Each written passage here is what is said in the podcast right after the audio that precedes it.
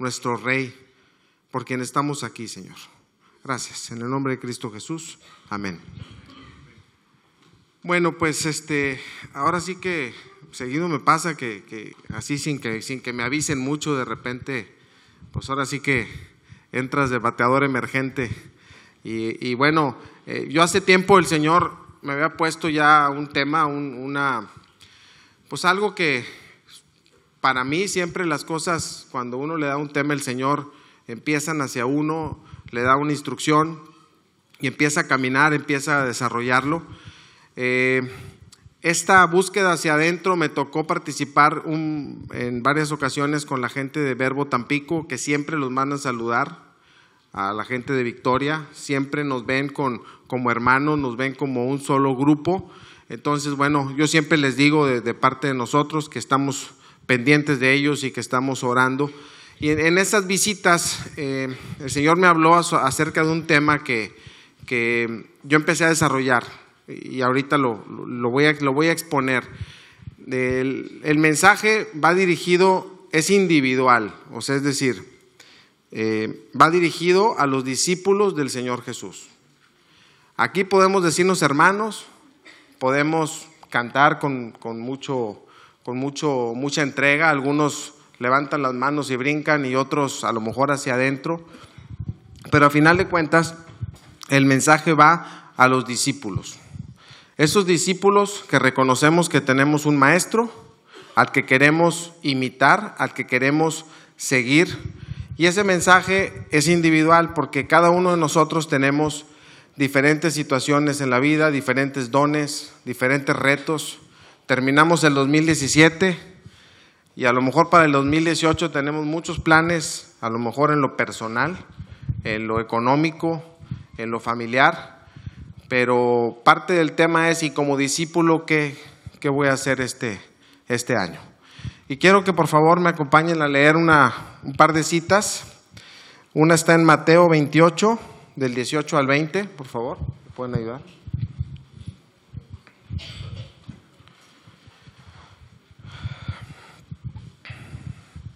Yo cuando he leído esta cita, en, o cuando leí esta cita en otros tiempos, la leía y decía, bueno, pues pues cuando dicen id, pues ¿quién va a ir?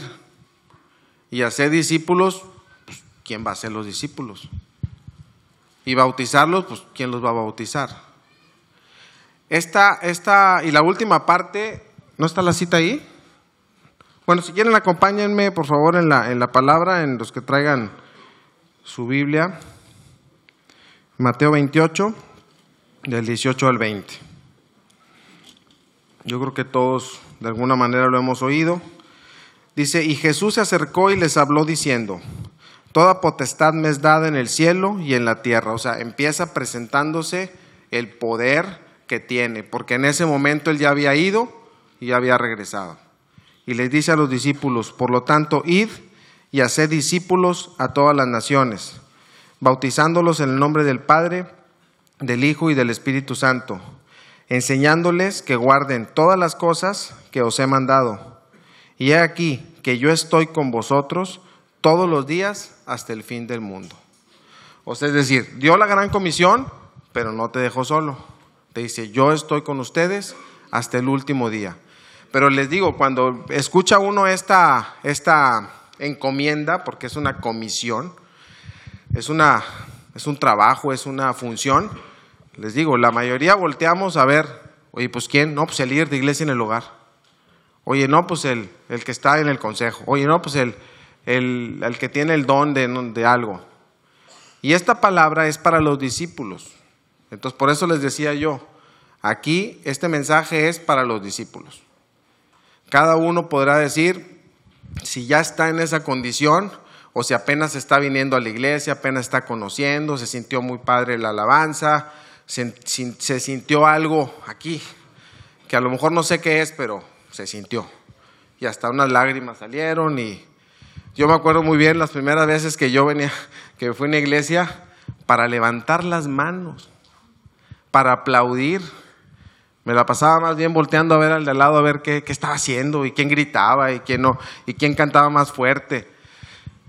Hoy, hoy me tocó, percibí algo fuerte y volteé a ver y mucha gente de la iglesia no solamente estaban, este, o sea, estaban entregados en un momento íntimo con el Señor.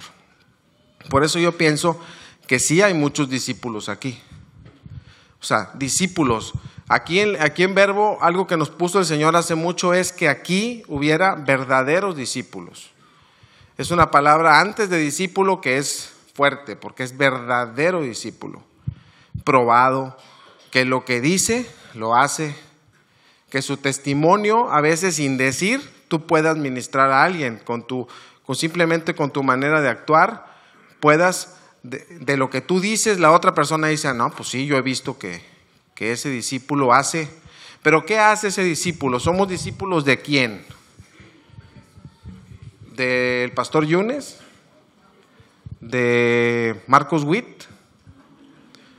¿De quién será? ¿Del, ¿Del que habla muy bonito y que hasta los hace sacar unas carcajadas aquí a veces? No, ¿verdad? Del Señor Jesús. Y entonces aquí estamos, puros discípulos vamos a decir. En ese, en ese contexto, todos los que estamos aquí y quien comparte o quien está en alguna función, está en la misma condición, discípulo, con él, buscando la dirección del maestro. Ese maestro que dio su vida por nosotros.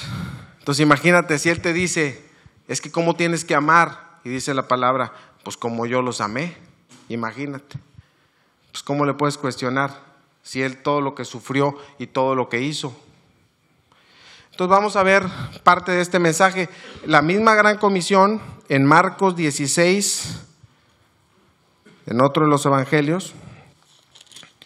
Acompáñenme por favor. Los que traigan teléfono, pues sálganse del chat tantito y pásenle a Marcos 16. Digo, porque le abre si está el chat de cuando llegaron de la iglesia, no porque estén chateando aquí ahorita. Marcos 16, 15, 16. Dice, desde el 15 les dije, y, les dijo, id por todo el mundo y predicad el Evangelio a toda criatura. El que creyere y fuere bautizado será salvo, mas el que no creyere será condenado. Y estas señales seguirán a los que creen. En mi nombre echarán fuera demonios hablarán nuevas lenguas, tomarán en las manos serpientes, y si bebieren cosa mortífera no les hará daño. Sobre los enfermos pondrán sus manos y sanarán. Esta última parte es, muy parecido a lo que dice en el otro evangelio, que el Señor va a estar con nosotros, es una promesa. Como esta canción que hablábamos de las promesas y que nos decía Carlos, dile una promesa que nos ha dado el Señor Jesús, pues es que Él está con nosotros. La, labor de un discípulo no está sola, no es en nuestras fuerzas. Este, a mí cuando me dijeron hace dos días, oye, este, ¿podrías compartir? Pues la primera reacción, pues que te, tiemblan las piernas, porque no, no es cualquier cosa compartir algo del Señor, pero cuando tú dices y entiendes que el que va a hablar y el que te va a dar el mensaje es el Señor, en realidad tú tienes que tener confianza en cualquier cosa que tengan en la vida. Y en esta función de discípulos, que ahorita al final vamos vamos a concluir algunas de las cosas que el Señor espera de cada uno de nosotros que hagamos. No solamente de algunos, de todos los que se consideran discípulos, hay cosas que el Señor nos va a hablar para esta, para esta sesión. Entonces, cada uno de nosotros somos instrumentos porque el Señor Jesús no está físicamente aquí ahorita, pero sí estamos nosotros. Yo le decía a mi esposa en la mañana, y bueno, cada uno de ustedes, si les digo, ¿a cuántas personas ustedes conocen? A lo mejor no son su círculo cercano con los que se van a desayunar, no. Pero a es más, ¿cuántos contactos tienen en el celular? Pues yo creo que tengo como 800. Pero a lo mejor alguien tiene 300. Todos esos contactos nos conocen. Todas esas personas, una opción para llegarles y acercarles y compartirles, somos nosotros. Porque ya somos contacto de ellos. Porque ya somos personas que no, vamos, que no van a ser indiferentes a la hora que te acercas y le dices, oye, este, te invito a cenar y quizás quisiera platicar contigo. A veces en la pura plática, en, la puro, en el puro acercamiento, tú te das cuenta y vas percibiendo lo que está pasando con alguien. Entonces, somos instrumento para la obra, porque esta gran comisión que está aquí es la manera como las iglesias pueden llegar a crecer. Yo les decía en Tampico, en una plática que tuve con ellos, les decía, porque es una iglesia que no ha crecido, está, muy, está digamos, de alguna manera en, una cantidad de personas, digamos, muy estable, ¿verdad? Entonces yo les decía que, que por qué no, cada uno de ellos trataba de, de involucrar, invitar a alguien. Nunca lo habían hecho, nunca les había pasado por la cabeza, a lo mejor porque estamos acostumbrados a esperar que vengamos el domingo, nos sintamos muy bonito, nos vayamos a salirnos del rol espiritual y nos metamos al tema del día a día.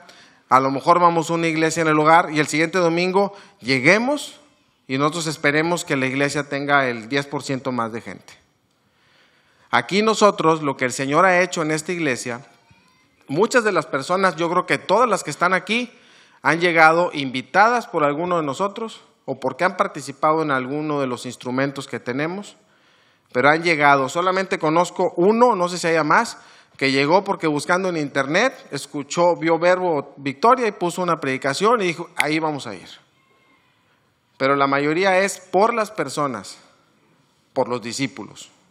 Entonces, somos nosotros. Y con esto no quiero decir que es nuestra responsabilidad, no, sino que somos un instrumento, y no porque yo lo diga, sino porque la gran comisión es para cada uno de nosotros. La gran comisión es algo que el Señor lo dijo, digamos, con una aplicación para cada uno de nosotros. Y así, si lo vemos así, ahora viene una siguiente posición. ¿Estoy listo para eso? ¿Estoy listo para ir? ¿Estoy listo para ministrar? ¿Estoy listo para enseñar lo que el Señor Jesús enseñó?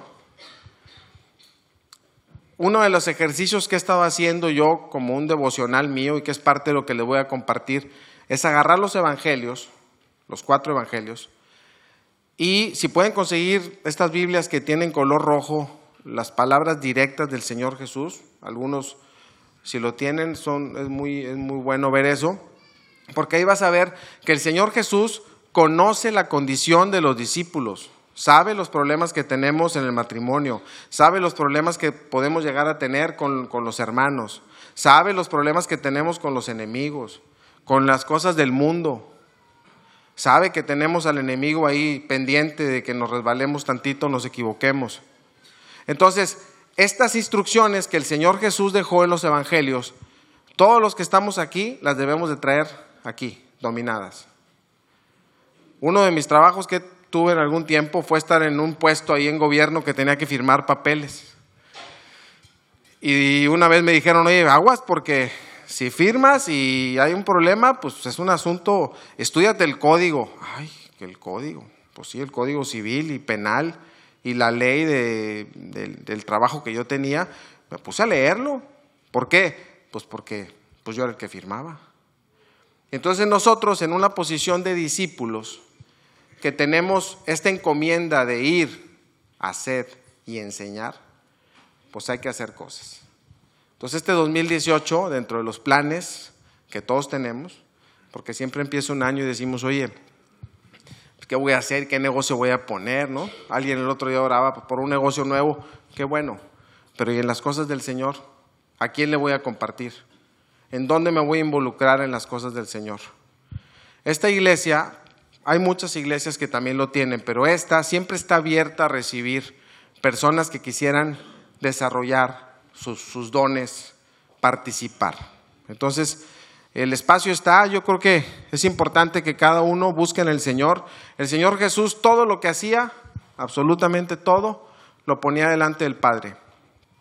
Y nosotros, a través del Señor Jesús, tenemos acceso a quién? Al Padre. A través del Señor Jesús, en el nombre del Señor Jesús, podemos pedir. Y dice la palabra que si pedimos, vamos a recibir. No tengamos ninguna duda de eso. Y aquí, sin que suene negativo el comentario, a veces no queremos pedir, porque estamos bien contentos así como estamos. A lo mejor, ¿verdad?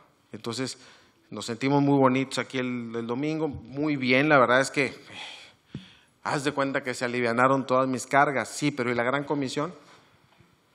Porque la gran comisión es para cada uno de nosotros.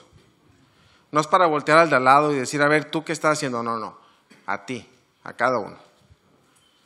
Entonces, este, por eso les decía que este mensaje es para cada uno de los discípulos, incluyendo un servidor, y a los que, los que vayan a escuchar esto en algún lado, también.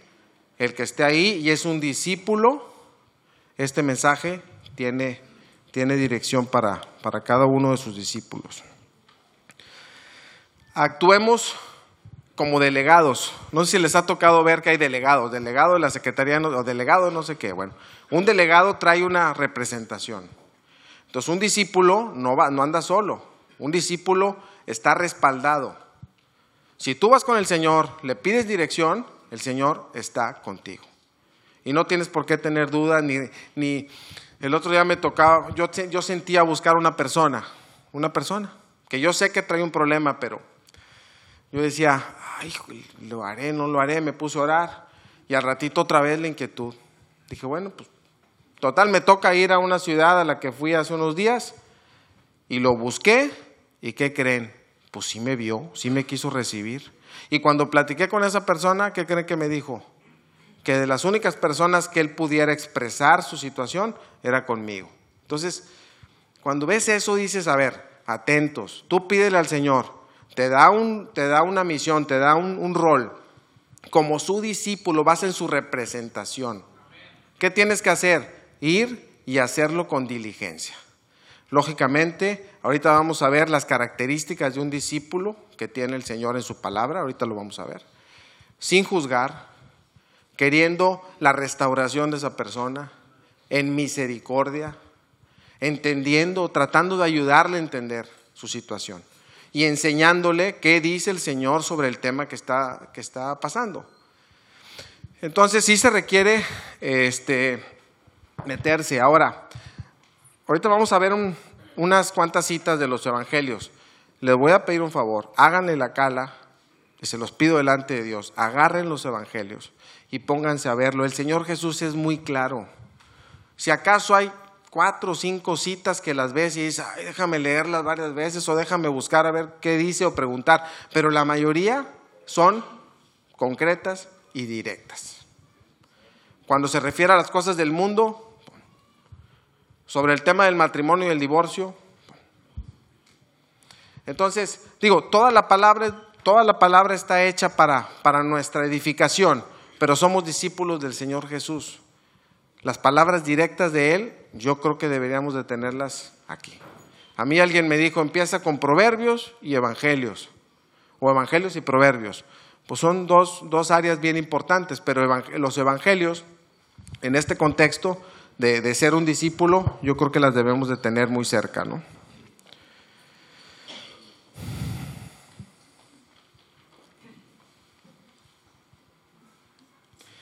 El Señor Jesús en, en, todos los evangelios, la verdad, cuando lo lees, dices, ay, o sea, hasta hubo una parte donde pidió, pidió al Señor Jesús que si era, al Padre que si era posible no pasar esa copa, porque estuvo difícil. Sin embargo, él siempre entendió que tenía un camino, que tenía un plan, que tenía un propósito. Ok, el Señor Jesús, nuestro ejemplo. Nosotros tenemos un plan, y un propósito. La cuestión es buscarlo, buscar cuál es. El otro día me decía una persona, oye, este, pues es que no tengo claro mi rumbo y, tiene una esposa y tres hijos. Pues dependientemente de algún otro ministerio, ahí está uno, ¿verdad? Oye, tengo un trabajo, ahí está uno. Hay que hacer las cosas bien, con honestidad, porque en el trabajo puedes a través de tu testimonio tocar a otras personas. Entonces cada uno de nosotros en los roles que tenemos, tenemos algo que hacer. Y aún así, si hay una, una carga por, por, hacer algo más, por ejemplo, ahora los que están, que ahorita está un grupo de la iglesia en, Ocampo, según tengo entendido, en esta labor de misiones. Pues es una labor interesante.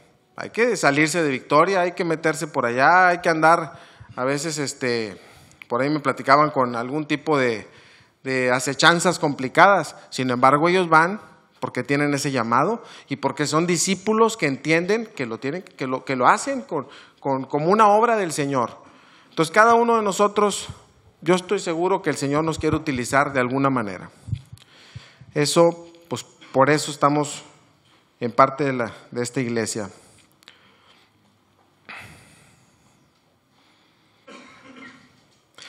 Una, una parte que el Señor en su palabra dijo es que el Señor hablaba de lo que conocía.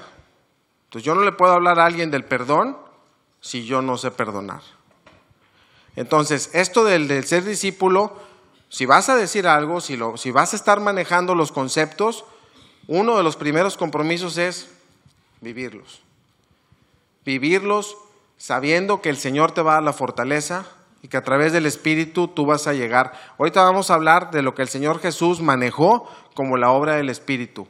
Porque en todo este proceso que, nos, que estoy hablando del discípulo y lo que hace y lo que va a hacer, está el Espíritu Santo obrando en el discípulo y en la otra persona a la que le vas a compartir. Porque él es, esa es la manera como, como se trabaja ahora después de que el Señor Jesús no está físicamente con nosotros. Ahora sí, acompáñenme por favor al, Evangelio de Juan, en el capítulo 3, por favor. Me voy a ir en esta parte un poquito rápido porque son muchas citas.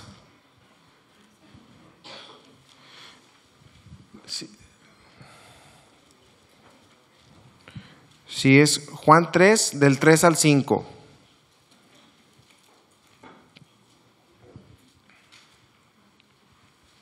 ¿Está ahí? Dice, respondió Jesús y le dijo, de cierto, de cierto te digo, que el que no naciere de nuevo no puede ver el reino de Dios. Nicodemo le dijo, ¿cómo puede un hombre nacer siendo viejo? ¿Puede acaso entrar por segunda vez en el vientre de su madre y nacer? Y respondió Jesús, de cierto, de cierto te digo, que el que no naciere de agua y de espíritu no puede entrar en el reino del Señor.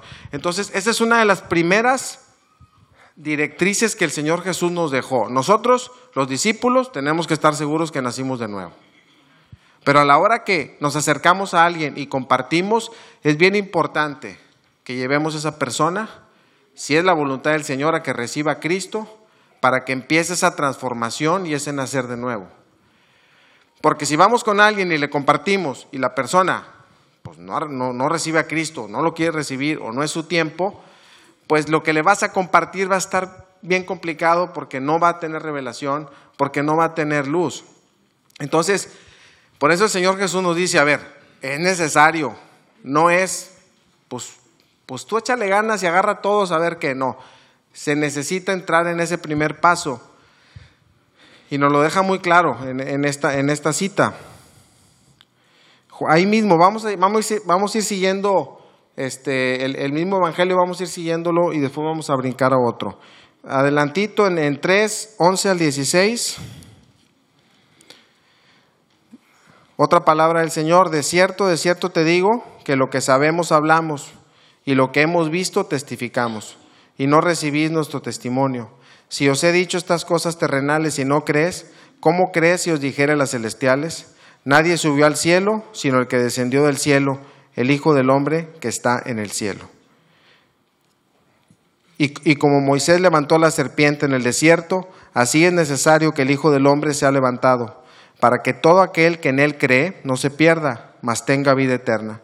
Porque de tal manera amó, amó Dios al mundo, que ha dado a su Hijo unigénito, para que todo aquel que en Él cree no se pierda, mas tenga vida eterna. Necesitamos tener muy claro cuál es el plan de salvación. No sé si les haya pasado alguna vez, oye, llévalo a que reciba a Cristo. ¿Y qué digo? ¿Cómo le hago? Este, y tenemos que estar preparados, porque pues, los discípulos debemos de llevar al otro a que reciba a Cristo. Les estoy dejando algunos retos ahí este, a cada quien.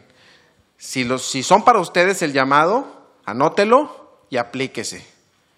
Porque es otra cosa que a veces nos pasa a los seres humanos en general. Decimos sí, pero no decimos cuándo. Y nos la vamos llevando. Y al rato ya acabó el 2018 y no hice nada respecto a la gran comisión que se compartió en enero del 2018.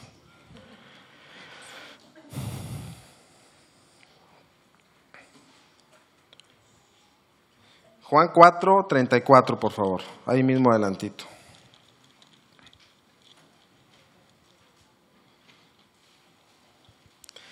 Dice Jesús con letras rojas, mi comida es que haga la voluntad del que me envió y que acabe su obra.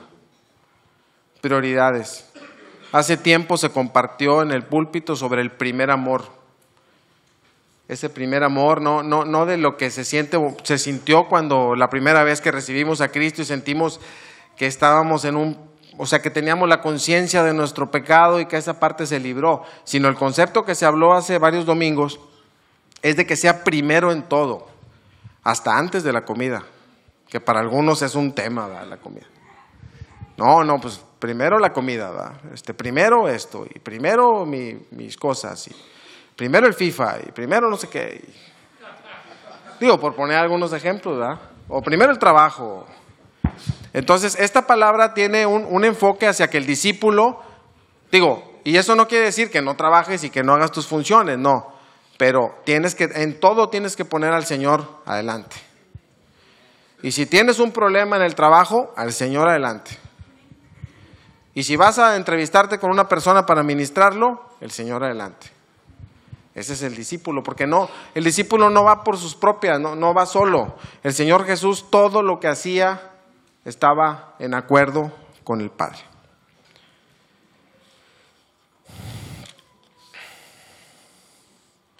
Ok, 13, Juan 13, 34, por favor.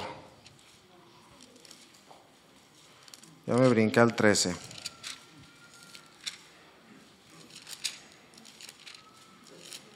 Digo, estas son algunas de las citas porque pues, el Señor Jesús nos dejó muchísima enseñanza. Juan 13, 34. Dice, Juan 13, 34. Y según mandamiento nuevo os doy, que os améis unos a otros como yo os he amado, que también os améis unos a los otros. En esto conocerán todos que son mis discípulos si tuvieres amor los unos para los otros. A ver, se oye muy bonito, pero vamos a ponerlo en práctica. Cuando la otra persona te hizo algo como que no te, no te agradó, o cuando te toca ministrar a alguien que no te cae bien, ¿qué onda? El Señor está diciendo que el discípulo tiene que amar a las personas como el Señor los amó, nos amó. Y eso implica más de lo, de lo, de lo normal, porque a veces no queremos dar esa segunda milla, más de lo normal.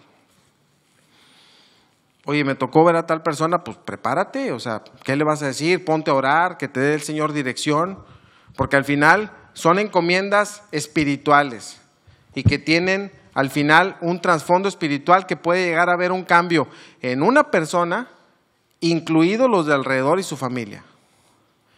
Entonces aquí hay muchas personas que yo he visto cómo Dios las utiliza para atraer personas. Así deberíamos de ser todos, buscando, estar siempre dispuestos. Una persona necesita, hay que ir. Y yo creo que cuando el Señor ve esa actitud de decir, oye, ¿quién quiere hacer esto? Yo el Señor ve la disposición de nuestros corazones y le empieza a dar más y le empieza a bendecir. Pero si estamos pensando en muchas cosas y el Señor lo dejamos al final, pues, pues ¿para qué te das si lo vas a dejar al final? Entonces un proceso, por eso decía, hacia el interior y poner, poner todo esto delante de Dios para lo que Él tenga para este año. En Juan 14, del 1 al 2, por favor. Esta parte, cuando la leí, ya la había leído alguna vez, pero en este enfoque del discípulo, díganme, ¿qué discípulo no le preocupa el futuro? ¿Qué discípulo no le preocupa qué va a pasar después de que muera? ¿Qué va a pasar cuando ya llegue a una edad o cuando ya tenga una situación del tiempo futuro? Y en esta parte dice, no se turbe vuestro corazón. ¿Crees en Dios? Cree también en mí. En la casa de mi Padre muchas moradas hay. Si así no fuera, yo no se las hubiera dicho. Voy pues a, voy pues a preparar un lugar para vosotros. Y si me fuere y os preparar un lugar, vendré otra vez y os tomaré de mí mismo para que donde yo estoy, vosotros también estén. Entonces, yo cuando veo eso, digo, que me siento muy bien. A ver, ¿no quisiéramos que la gente cercana de nosotros también tuviera esta esperanza? También tuviera esta fe. Entonces, de ahí, yo creo que por eso es importante la gran comisión, porque necesitamos ser empáticos. Nosotros estamos bien, los que tenemos a Cristo y los que tenemos cierta claridad, sí, pero los de alrededor, la gente cercana, y esa búsqueda, esa búsqueda es en el Señor, porque lo quiero aclarar, no se trata de que ahorita empiecen los activismos eh, individuales, no, vas con el Señor, le manifiestas esta inquietud y Él te va a decir cómo, dónde, de qué manera. Con esa, con esa certeza de que dice que lo que pidas se te va a dar. Entonces, la cuestión es que pongas en este 2018 esa, esa esa intención realmente.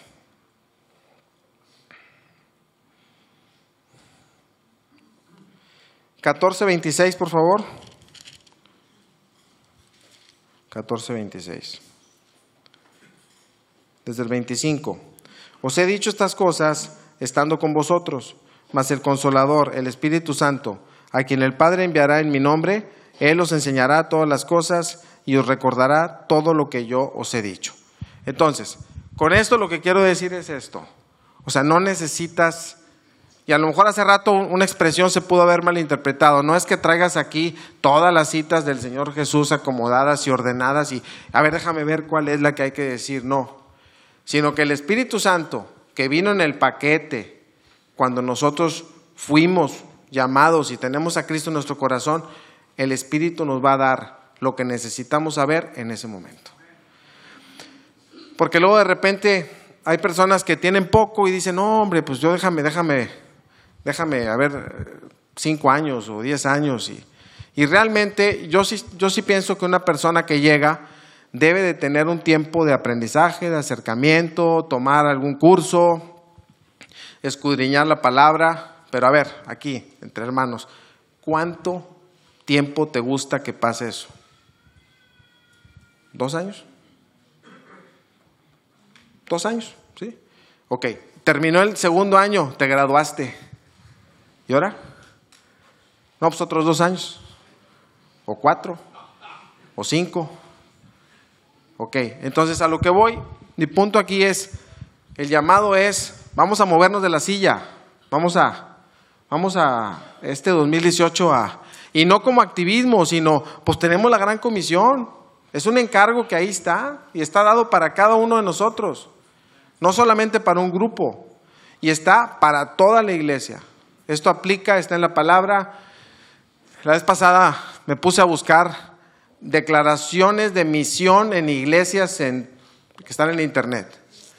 Muchas iglesias tienen la gran comisión, pero me tocó ver otras que tienen muchas cosas y mi pregunta es, ¿y su sustento? ¿O, por qué estás haciendo otras cosas y no estás compartiendo la palabra? O me ha tocado ver otras iglesias que no solamente se apoyan en la palabra, sino que se apoyan también en otros libros o en otras doctrinas.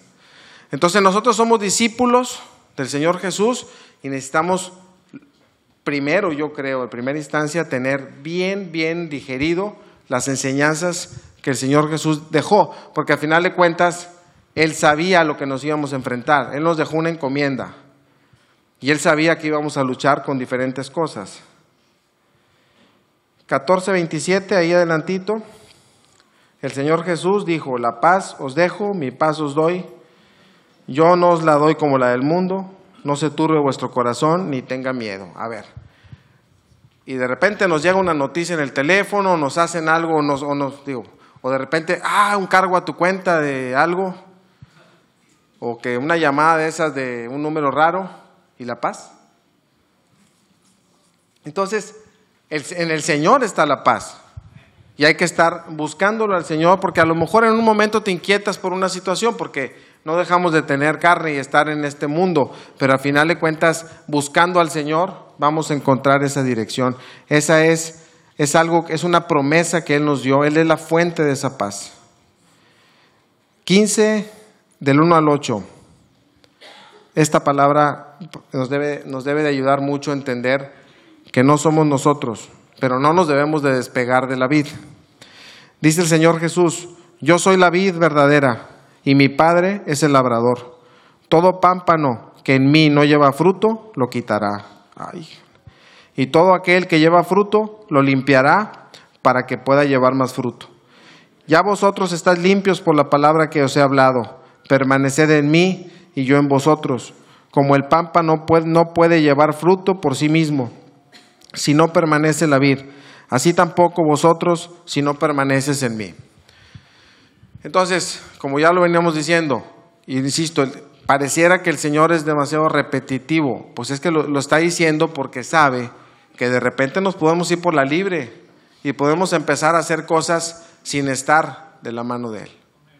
Entonces, vamos, en, esta, en esta cita, yo creo que el Señor deja muy claro, digo, está muy fuerte esa parte, muy directa. Si, si dice ahí que si te zafas de la vid, va a entrar este, este proceso de poda, o como, cómo le llaman, y a final de cuentas, pues nadie quisiera estar en esa situación. Por eso hay que mantenerse pegados a esa vid, que es la fuente que va a dar ese crecimiento.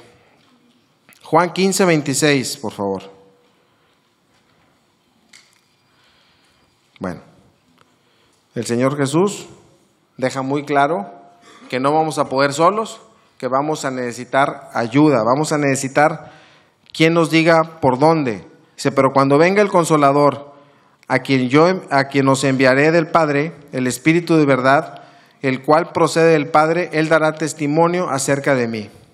Y vosotros daréis testimonio también, porque habéis estado conmigo desde el principio.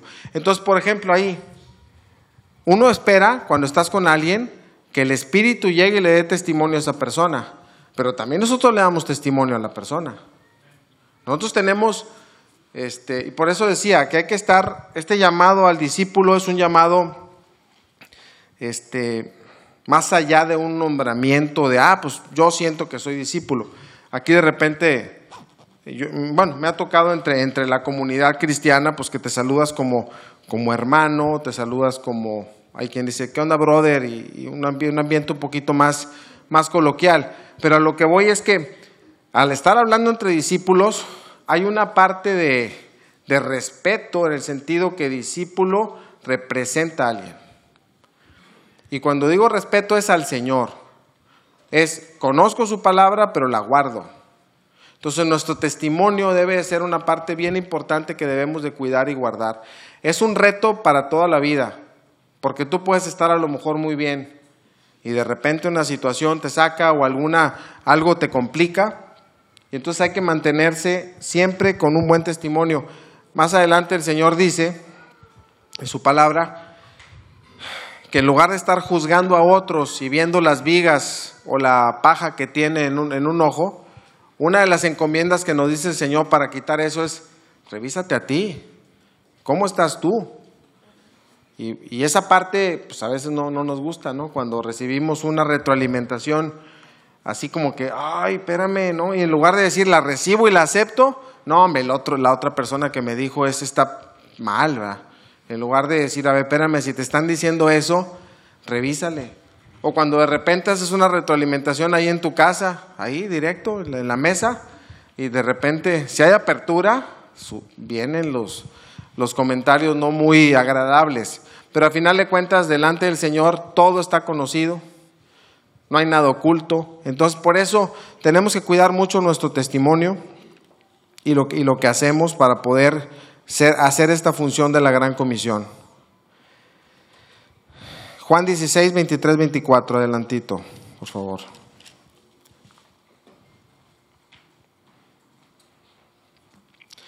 Dicen, en aquel día no me preguntaréis nada.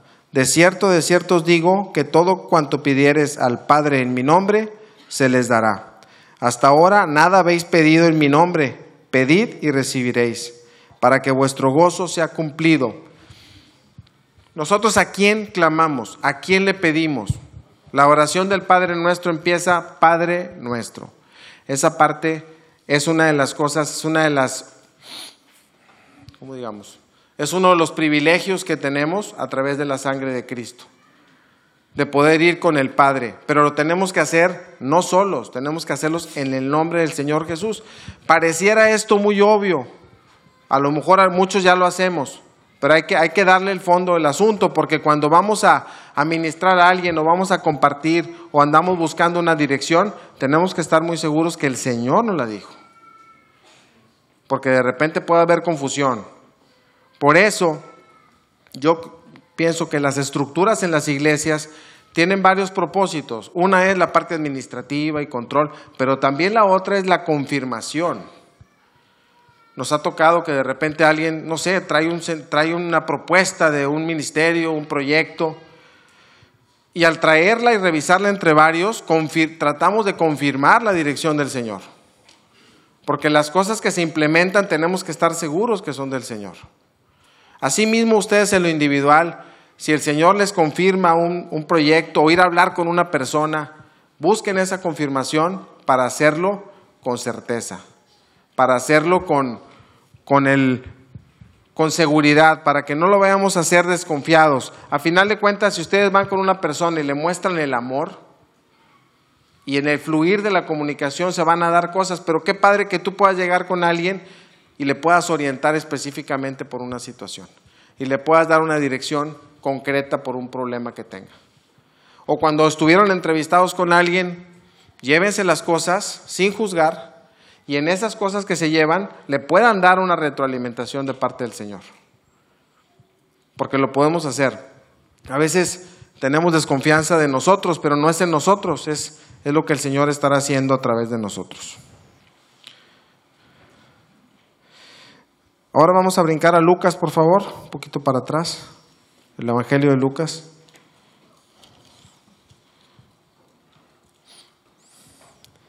Empezando en 4, 4. Capítulo 4, versículo 4. Muy más rápido.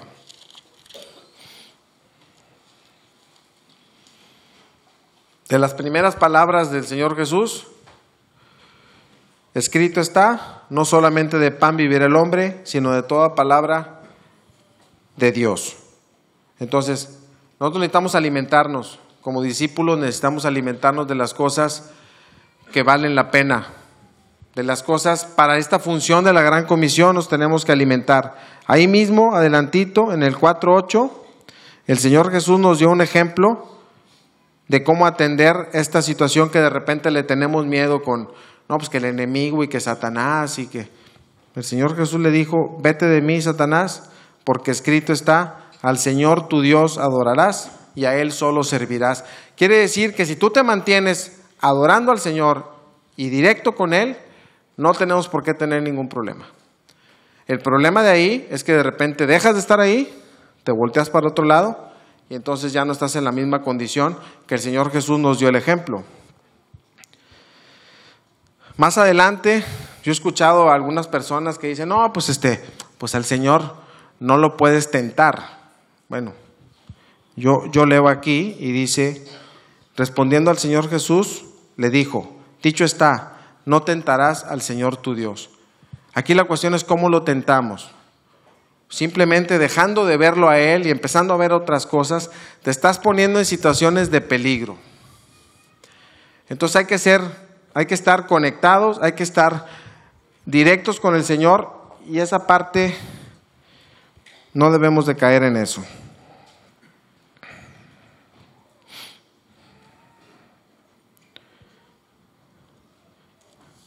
Lucas 4, 18 al 19, por favor. 4, 18 al 19.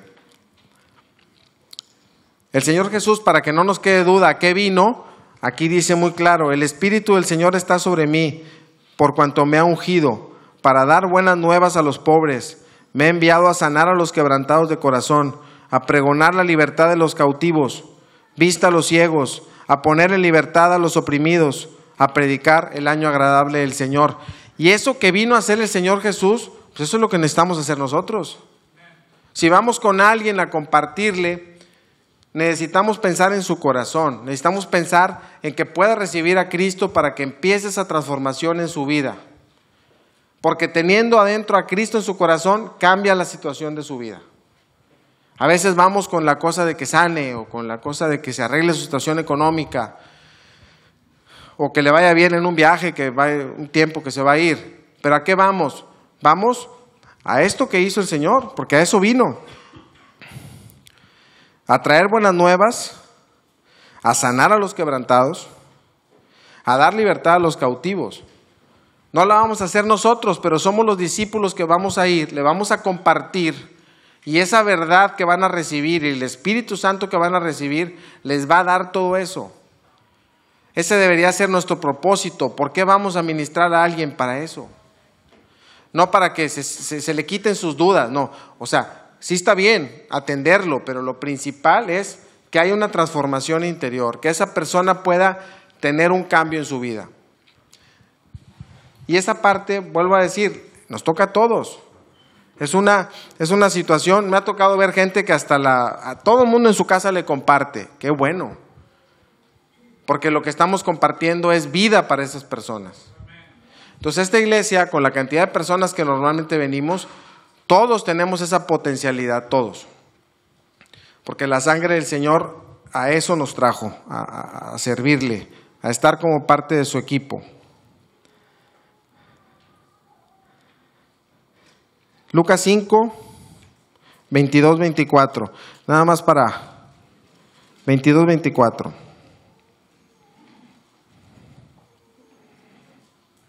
Veintidós al veinticuatro.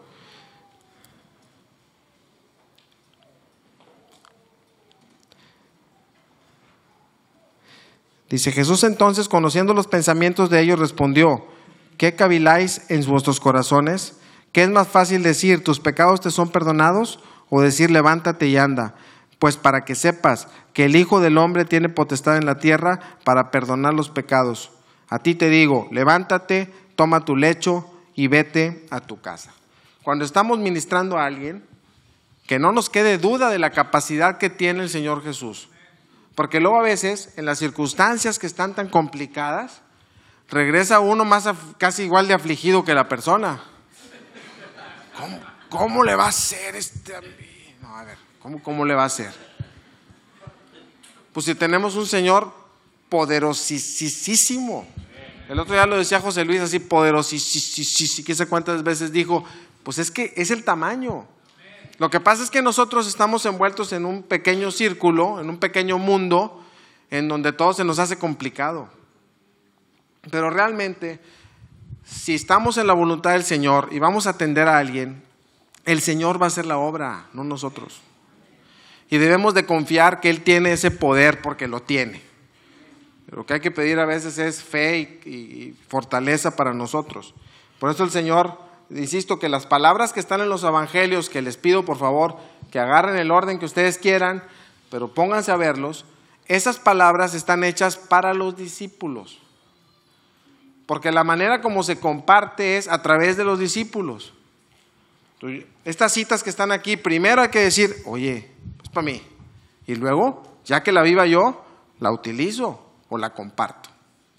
Esa es la manera como, como estábamos viendo la gran comisión. Les decía en Tampico que, ponme la cita por favor, Lucas 5, 31 al 32. Me, regresé. Lucas 5, 31 al 32.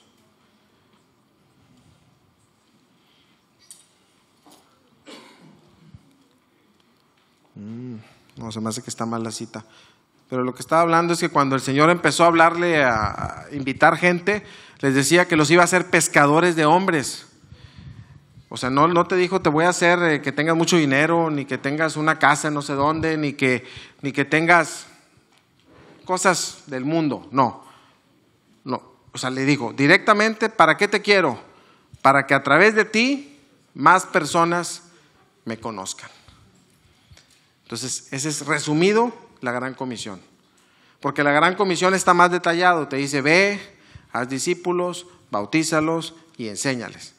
Pero al final, ¿para qué es? Para que más personas conozcan del Señor, tengan ese nuevo nacimiento y entonces tengamos nuevos discípulos. Y esos nuevos discípulos van a tener la misma encomienda que tiene el discípulo que se le acercó. Yo, yo cuando vi todo esto decía, Señor, ¿cuántas iglesias, este, la gente que viene a la iglesia viene, se sienta, se disfruta, recibe una administración, se va, pero nunca han invitado a nadie y nunca han hecho esto? Es una reflexión. Yo no estoy apuntando a nadie, aclarando. Yo nomás lo que digo es, si está esa palabra para los discípulos y los que estamos aquí somos discípulos, seamos ahora sí la palabrita que usamos aquí en verbo, verdaderos discípulos. Y hagamos algo. Invitamos al curso X. Los cursos no son para, ¿cómo te dijera? Pareciera que los cursos son el tema aquí en la iglesia. No, en los cursos lo que hace es la manera como se puede tocar a personas, es una manera de atraerlos. Hay muchos ejemplos de personas que llegaron a un curso y que en la primera clase se salieron. Porque dijeron, espérame, me invitaste a un curso y ¿por qué me empiezas a hablar de Dios? Porque en la primera clase, por ejemplo en el de finanzas, la primera clase es todo es de Dios y tú eres el mayordomo. Y el pelado venía de finanzas no para hacer más dinero, para eso venía al curso, la primera clase. De veras, nos ha tocado. Y, es más, gente que la, la segunda clase no fue, pero la tercera empezó a ir, porque leyeron el librito de introducción. Oye, espérame, entonces el Señor y el Señor, y empieza a entrar, es una manera de entrar. Pero ¿cuál es el propósito? Pues que lleguen, conozcan al Señor y tengan una vida nueva. Igualmente con los demás instrumentos que el Señor ha traído. Ese debe ser el propósito principal, que como discípulos los traigamos. Me ha tocado en alguna ocasión que está una persona así muy... De esas personas que van y toman el curso, pero, pero no se meten tanto, pero de una pregunta que no tiene nada que ver con el, con el material, surge una duda y se da la oportunidad de ministrarlo. Y en la administración la persona empieza a ver, ah, es que no había, nadie me había dicho, nunca me habían enseñado esto. Como el que dijo, pues es que a mí nadie me dijo cómo ser esposo o cómo ser esposa. Y el único ejemplo que tienes es lo que pasó en tu casa con tus papás, que a veces ni, ni siquiera estaba la mamá o el papá. Entonces, este, cuando ya tienes a Cristo en tu corazón, tú quisieras transmitírselos, pero para que empiecen a recibir no nada más lo de finanzas, no nada más lo del curso que tomen, sino que esas personas empiecen a tener un crecimiento, estén llenos, tengan paz, no tengan dudas, no tengan miedo. ¿Cuántas personas cristianas tienen miedo? Pues miedo de qué? ¿Miedo a qué? Pues, pues no sé, el nuevo paso que viene, o voy a entrar al nuevo semestre, o, o no sé, hay cambios, si oyen cambios. Por eso, pero... Y e-, ese temor viene de una falta de confianza de una falta de conocimiento. Por eso la invitación a todos nosotros es que nos llenemos, que nos metamos con la palabra. Y yo les invito en esta, en esta ocasión a que agarremos los evangelios. Los evangelios, los cuatro, empiezan con el antecedente y el nacimiento del Señor Jesús y van narrando todo su proceso hasta la muerte y resurrección. Y cuando regresó después de la muerte, resurrección, aventó la gran comisión. Entonces, o sea, les pido que lo hagan tratando de, si ya se consideran discípulos, decir, bueno, pues déjame aprender lo que dice el maestro. Ahora sí que, el jefe. Porque decimos, sí, estoy aquí con el Señor, vengo y levanto las manos, pero salgo de aquí y pues no soy discípulo del Señor Jesús, soy discípulo de otras cosas. Porque el discípulo verdadero se conoce por lo que hace. Yo te puedo compartir muy bonito, pero ¿y afuera? Entonces, verdaderos discípulos, el verdadero discípulo naturalmente debería de querer cumplir esa gran comisión y ponerse a trabajar.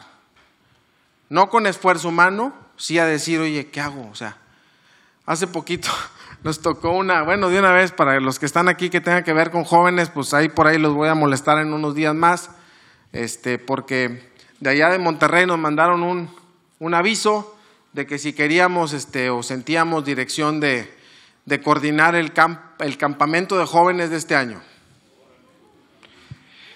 Y estábamos, estábamos José Luis, Lalo y yo, y nos quedamos, volteamos a ver. Y nosotros, el campamento de verano del 2017, nos quedamos con algunas inquietudes, digamos, para que no se oiga como situación negativa. Simplemente, entonces cuando nos dicen eso, empezamos a platicar de que sería una buena oportunidad para que los jóvenes de aquí y las personas de aquí, que tienen muchas capacidades y muchos ya son discípulos, pudieran ser una oportunidad para servir. Entonces, en común acuerdo los tres, le regresamos la llamada a Monterrey de que sí coordinamos el campo de verano de Verbo 2018. Entonces, espérenme, espérenme, aquí hay muchos discípulos. Una de sus peticiones de oración es, oye, ¿y no me estará llamando para participar en eso?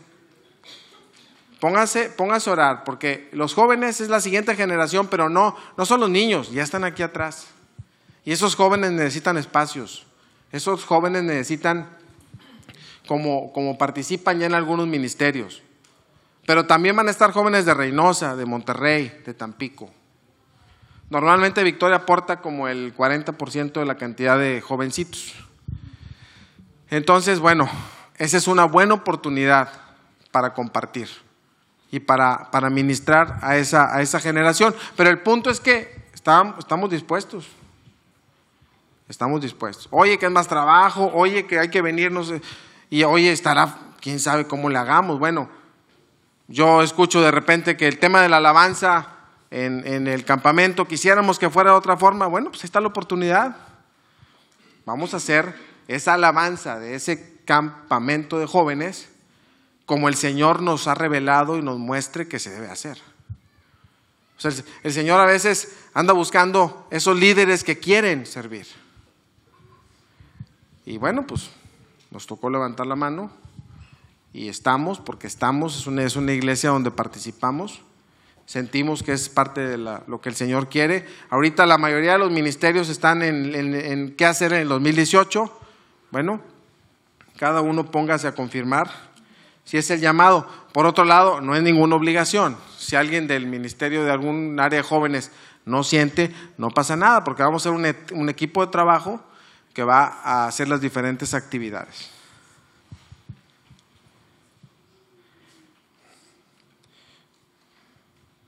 En Lucas 6, por favor, 31, 36.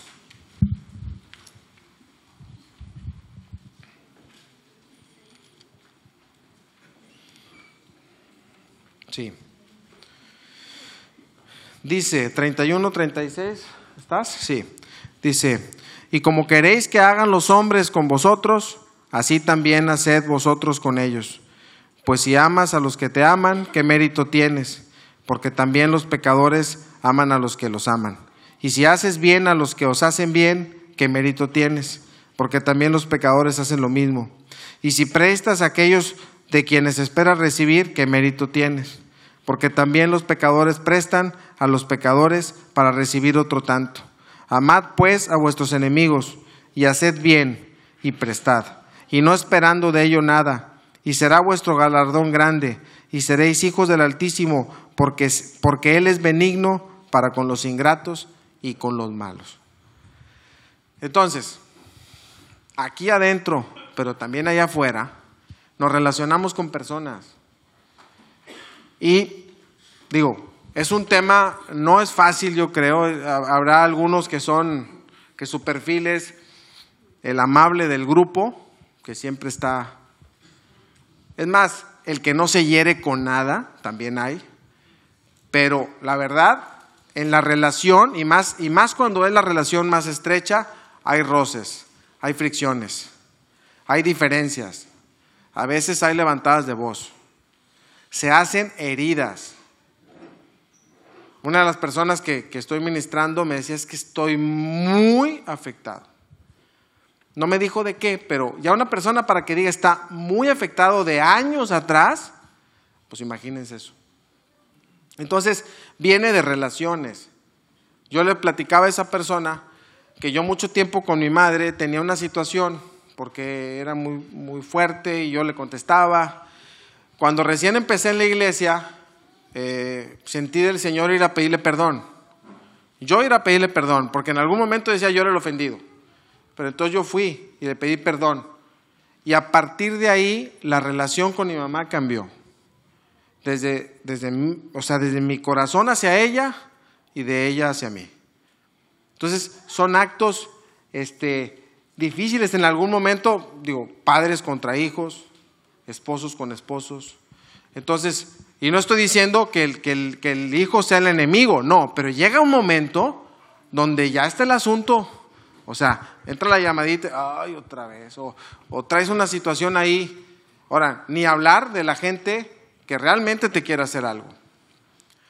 A algunos nos ha tocado estar en entornos difíciles, con gente que sí anda buscando cómo hacerte cosas, y, y uno agarra esa palabra y dice, Señor, yo te pido por ellos, bendícelos. Y para poder hacer eso de corazón tiene que haber una transformación, no es la lógica. La lógica es, ah, hazme algo y te hago algo. Entonces, este, así como esta, estas palabras, que son muchas las que traigo, no pretendo verlas todas, ni mucho menos. Lo que quiero empezar a concluir con esto es que si somos discípulos verdaderos, y si no somos discípulos verdaderos, pero queremos caminar en eso, también. Ahí están los evangelios, es palabra directa. Yo cómo puedo saber, o cómo puedes tú mismo saber si ya estás en ese punto, pues para empezar, si tienes confianza con el que está al lado. ¿Cómo me ves? ¿Realmente soy de los que digo uno y es uno? ¿O digo uno y depende de lo que la cara, la cara que me pongas te contesto uno y medio o medio? Porque en cositas pequeñas te das cuenta. O realmente eres la persona que entiende el tema de la honestidad, pero no eres honesto. Porque si lo entiendes y ves la palabra, pero como no ha salido a la luz, pues, pues ahí estamos, ¿no? Otro domingo más, otra semana más. En realidad, el llamado al que yo percibo es a que cada uno en lo individual se autoevalúe, ponga las cosas delante del Señor y que este 2018 sea un año de, de ver la mano de Dios. Una parte que decía en la, hora que lean bien los evangelios, el Señor Jesús se regocijaba cuando veía cómo a través de esos discípulos que no tenían conocimiento ni estudios de la palabra, el Señor se manifestaba. Y decía, ¿cómo? O sea, eso se lo ocultaste a los sabios y a los eruditos y a los que tienen estudios de no sé qué, y se lo mostraste a ellos. Entonces, ¿en dónde estamos? En ese punto, donde queremos que la obra se haga a través del Señor, no de nosotros. Entonces, eh, vamos a buscar cada uno dirección del Señor para que este año sea un año lleno de bendiciones, lleno de proyectos, lleno de trabajo para el Señor que va a tener un gran galardón. Y que podamos todos los días decir, estoy haciendo lo que el Señor me está indicando hacer en mi vida y con los que están cerca de mí. Esa es la invitación. Vamos a cerrar con una, con una oración. Señor, pues gracias, Padre, porque tú eres bueno, Señor. Y tú, Señor, a través de esta palabra nos estás, nos estás invitando, Señor, nos estás llevando a, a crecer en ti, Señor, a tener cada día más dirección y más confirmación en nuestra vida, Señor. Y que esa posición de discípulo, Señor, se pueda convertir, se pueda convertir en un verdadero discípulo, Señor. Una persona que te anhela, una persona que te ama, como todos estos cantos que tuvimos hoy, Señor que sean esos cantos el reflejo de lo que pasa en nuestras vidas, Señor. Queremos estar dispuestos, Señor, disponibles para recibir de lo tuyo. Y Señor, Señor, si está en tu voluntad, utilízanos, Señor, en donde tú tienes, Padre, en lo que tú tengas, que queramos estar dispuestos, que queramos ser parte, Señor, de esto. Y que esta gran comisión no la veamos ajena, Señor. No la veamos como algo para alguien más, sino para nosotros, Señor. Tenemos un entorno inmediato que son nuestros hijos, nuestros hermanos, nuestros familiares. Ahí podemos aplicar la gran comisión. Pero también en el trabajo, Señor. En cualquier entorno, Padre, te, pedimos que nos des dirección a cada uno, Señor. Confirma, porque a lo mejor ya había una inquietud por algún proyecto, participar en algún ministerio, proponer alguna nueva actividad. Confírmala, Padre, a través de esta enseñanza, de esta administración. Porque todo es para ti, Señor. Y queremos, Señor, estar viviendo esta vida, los, los días que tú tengas para nosotros, con seguridad, con firmeza. sabiendo que tú tienes control de todo y que nosotros estamos listos para servirte, Padre. Nosotros, los de nuestra casa y nuestras generaciones. En el nombre de Cristo Jesús. Amén.